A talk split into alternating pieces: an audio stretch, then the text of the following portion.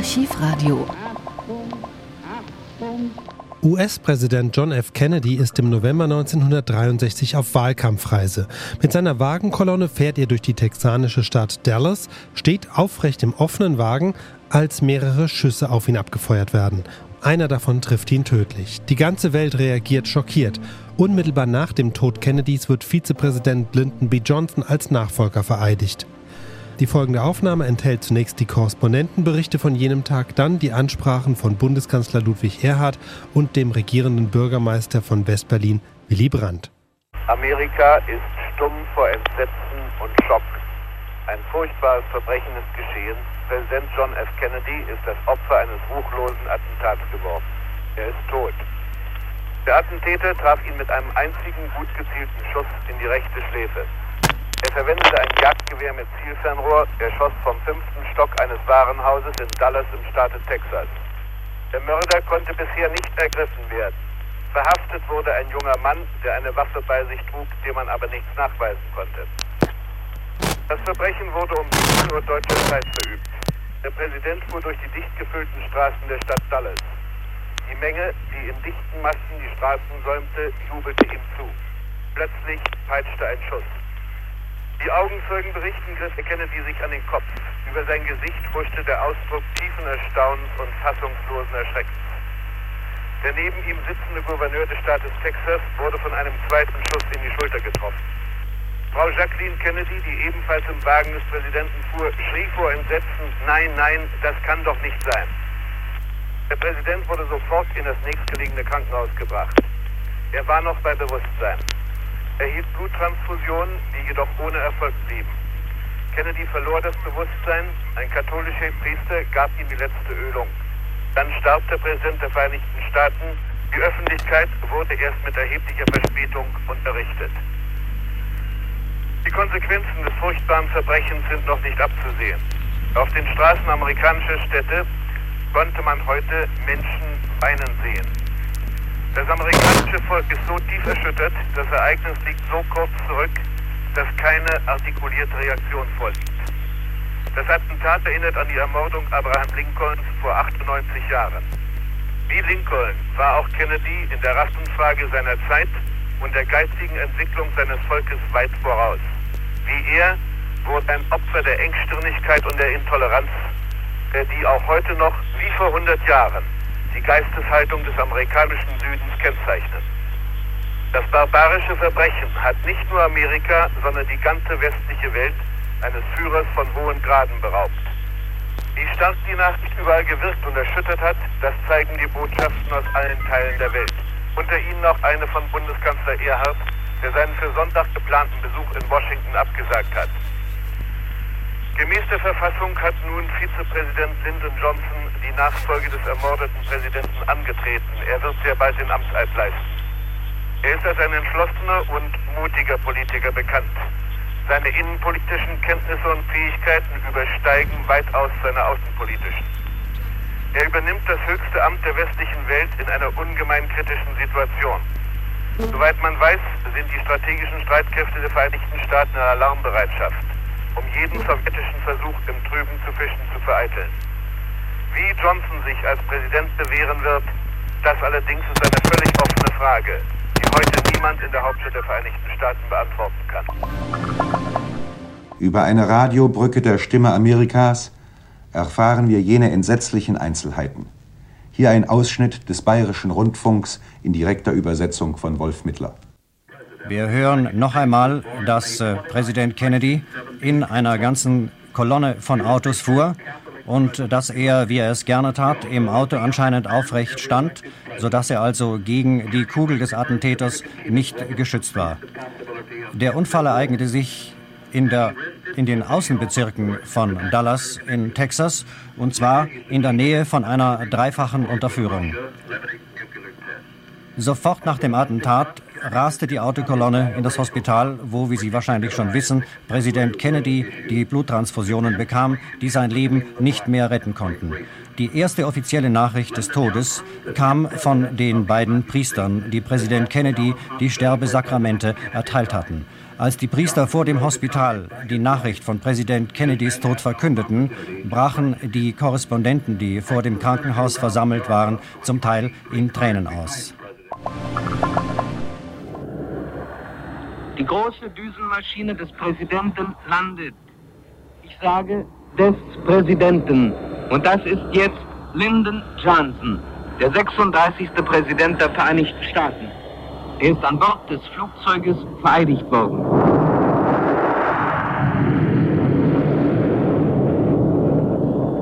Zwei Türen öffnen sich, vorne und unmittelbar am Steuerruder. Vorne gehen Menschen über die Rampe, aber niemand ist zu erkennen, niemand wird identifiziert. An der geöffneten Tür rückwärts sieht man eine Gruppe von Männern eine schwere Last tragen. Mehr sieht man zunächst nicht. Jetzt, nachdem sie zur Seite treten, sieht man einen dunklen, im Lichte der Scheinwerfer glänzenden Sarg. Nun kommt eine fahrbare Rampe heran. Der Sarg wird angehoben, auf die Rampe getragen. Jetzt kommt eine große graue Ambulanz. Die Rampe geht hydraulisch herunter. Der Sarg wird in die Ambulanz geschoben. Und jetzt steigt Jacqueline Kennedy in einem leichten Mantel und ohne Hut von der Rampe herab mit ihrem Schwager Robert Kennedy. Beide nehmen in der Ambulanz Platz, die langsam davonfährt. Kein Spalier, keine Musikkapelle, kein Totenmarsch. Jetzt kommt Präsident Johnson die Rampe herab. Wer sich in seiner Begleitung befindet, kündigt niemand an. Man erkennt seine Frau, man erkennt ein paar prominente Köpfe. Kein Spalier, keine Trompeten, keine Fahnen. Präsident Johnson geht langsam zu einer Batterie von Mikrofonen. Man spürt ein Rauschen überm Haupt und ein Wehen an der Wange hin, so oft seine Gestalt den Gedanken vorübergeht. Dieses Wort ist einmal über Bismarck gesprochen worden, aber es ist vielleicht auch das einzige, das der strahlenden Gestalt John F. Kennedys zu dieser Stunde gerecht wird, in der wir von ihr Abschied nehmen. Kennedy hat die Menschen begeistert. Er hat Maßstäbe für uns alle gesetzt. Seine Erscheinung mitreißend und doch gebändigt durch den Adel der Selbstzucht war Hoffnung für die Unterdrückten und Ermutigung für die Völker der freien Welt, die Herausforderung des Geistes durch die Gewalt nicht zu scheuen. Manch einer mag erst jetzt spüren, dass dieser Mann ein großer Präsident gewesen ist.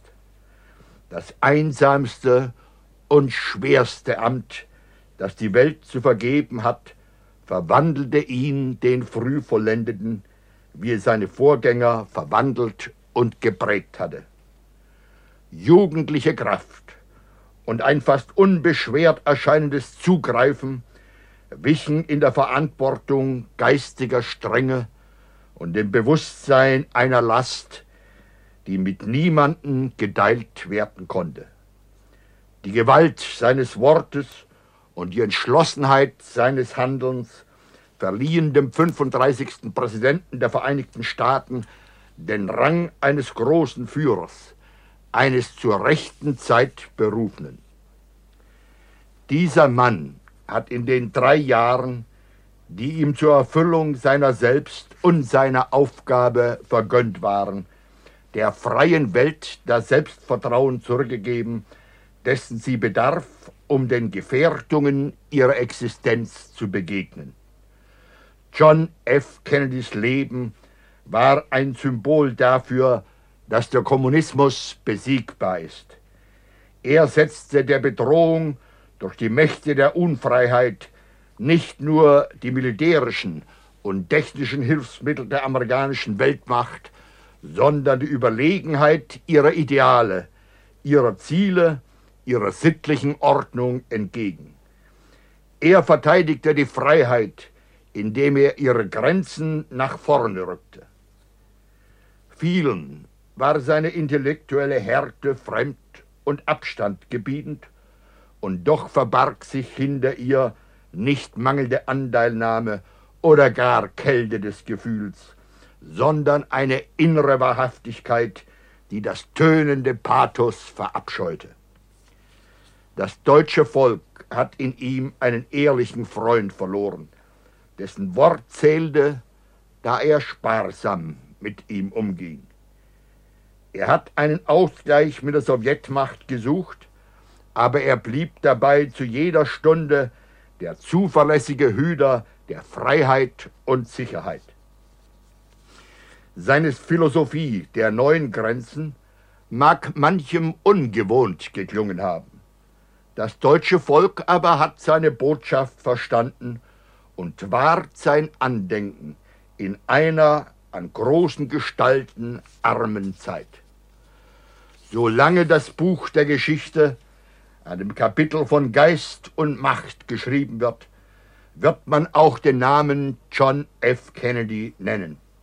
Denn John F. Kennedy ist eine solche große Gestalt gewesen, nicht nur in seinem eigenen Volk, sondern auch in der Geschichte unserer Welt. Wir mögen die Frage stellen, was er geschaffen hätte, wenn seinem Leben kein so tragisches Ende gesetzt worden wäre. Aber wir haben einen tiefen Grund zur Dankbarkeit für das, was er auf seinem kurzen, stürmischen Weg für uns alle erreicht hat. Kennedys Leben ist die Mahnung, in der Unrast unserer Tage das Walten eines Höheren nicht zu vergessen, das aus dem Berge eines Mannes sprechen kann. Wie Ihnen bekannt ist, war ich im Begriff, nach Washington aufzubrechen, um dort die großen Probleme, die uns beschäftigen, mit dem amerikanischen Präsidenten zu besprechen. Das Schicksal hat es gefügt, dass ich ihn, dem ich wiederholt begegnet bin und mit dem ich mich stets gut verstanden habe, nicht mehr lebend sehen werde. So möchte ich das, was ich dem Lebenden sagen wollte, hier vor Ihnen allen und gewiss mit Ihrer Billigung aussprechen. Wir werden immer dankbar sein für die große Freundschaft und Hilfe, die uns das amerikanische Volk in schweren Stunden unserer Geschichte bewiesen hat. Wir werden unsererseits in guten wie in schlechten Tagen stets treu an der Seite des amerikanischen Volkes stehen. Kennedys Nachfolger im Amte des Präsidenten der Vereinigten Staaten von Amerika, Lyndon B. Johnson, tritt kein leichtes Erbe an. Die Welt ist voller Gefahren. So gelten ihm, dem Nachfolger, in dieser Stunde die Wünsche der Bundesregierung und des deutschen Volkes, dass es ihm gelingen möge, gemeinsam mit den Verbündeten der Vereinigten Staaten die Freiheit überall in der Welt zu verteidigen, wo sie bedroht ist. Das Bild John F. Kennedys ist schon heute zum Richtstern für eine Generation geworden, die unsicher und tastend in der Geschichte nach Leitbildern ihres Handelns sucht. In Ehrfurcht verneigen wir uns vor einem großen Präsidenten, der auch ein großer Mensch gewesen ist. Seiner Frau, seinen Kindern und seiner ganzen Familie gilt unser tiefstes Mitgefühl. Sein kurzer Gang durch die Geschichte hinterlässt eine leuchtende Spur. Dass die Natur aufstehen durfte und der Welt verkünden, dies war ein Mann. Meine lieben Berliner Mitbürgerinnen und Mitbürger, eine Flamme ist erloschen, erloschen für alle Menschen, die auf einen gerechten Frieden hoffen und auf ein besseres Leben.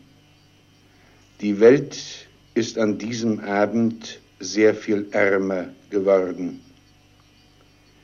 Die Meldung über den Tod von Präsident John F. Kennedy erfüllt uns in Berlin und alle rechtschaffenen Deutschen in beiden Teilen unseres Landes mit tiefer Trauer. Ich bin selbst tief betroffen durch das Hinscheiden dieses Mannes, mit dem ich mich vertrauensvoll und freundschaftlich verbunden wusste. Wir trauern mit seiner Familie und mit dem Volk der Vereinigten Staaten. Präsident Kennedy hat uns vor wenigen Monaten durch das schlichte Wort geehrt, er sei ein Berliner.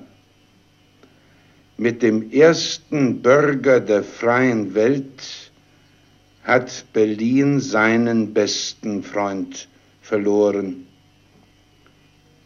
Ich bitte alle Berliner, am Sonnabendabend zwischen 19 und 20 Uhr Kerzen des Gedenkens und der Dankbarkeit in die Fenster zu stellen.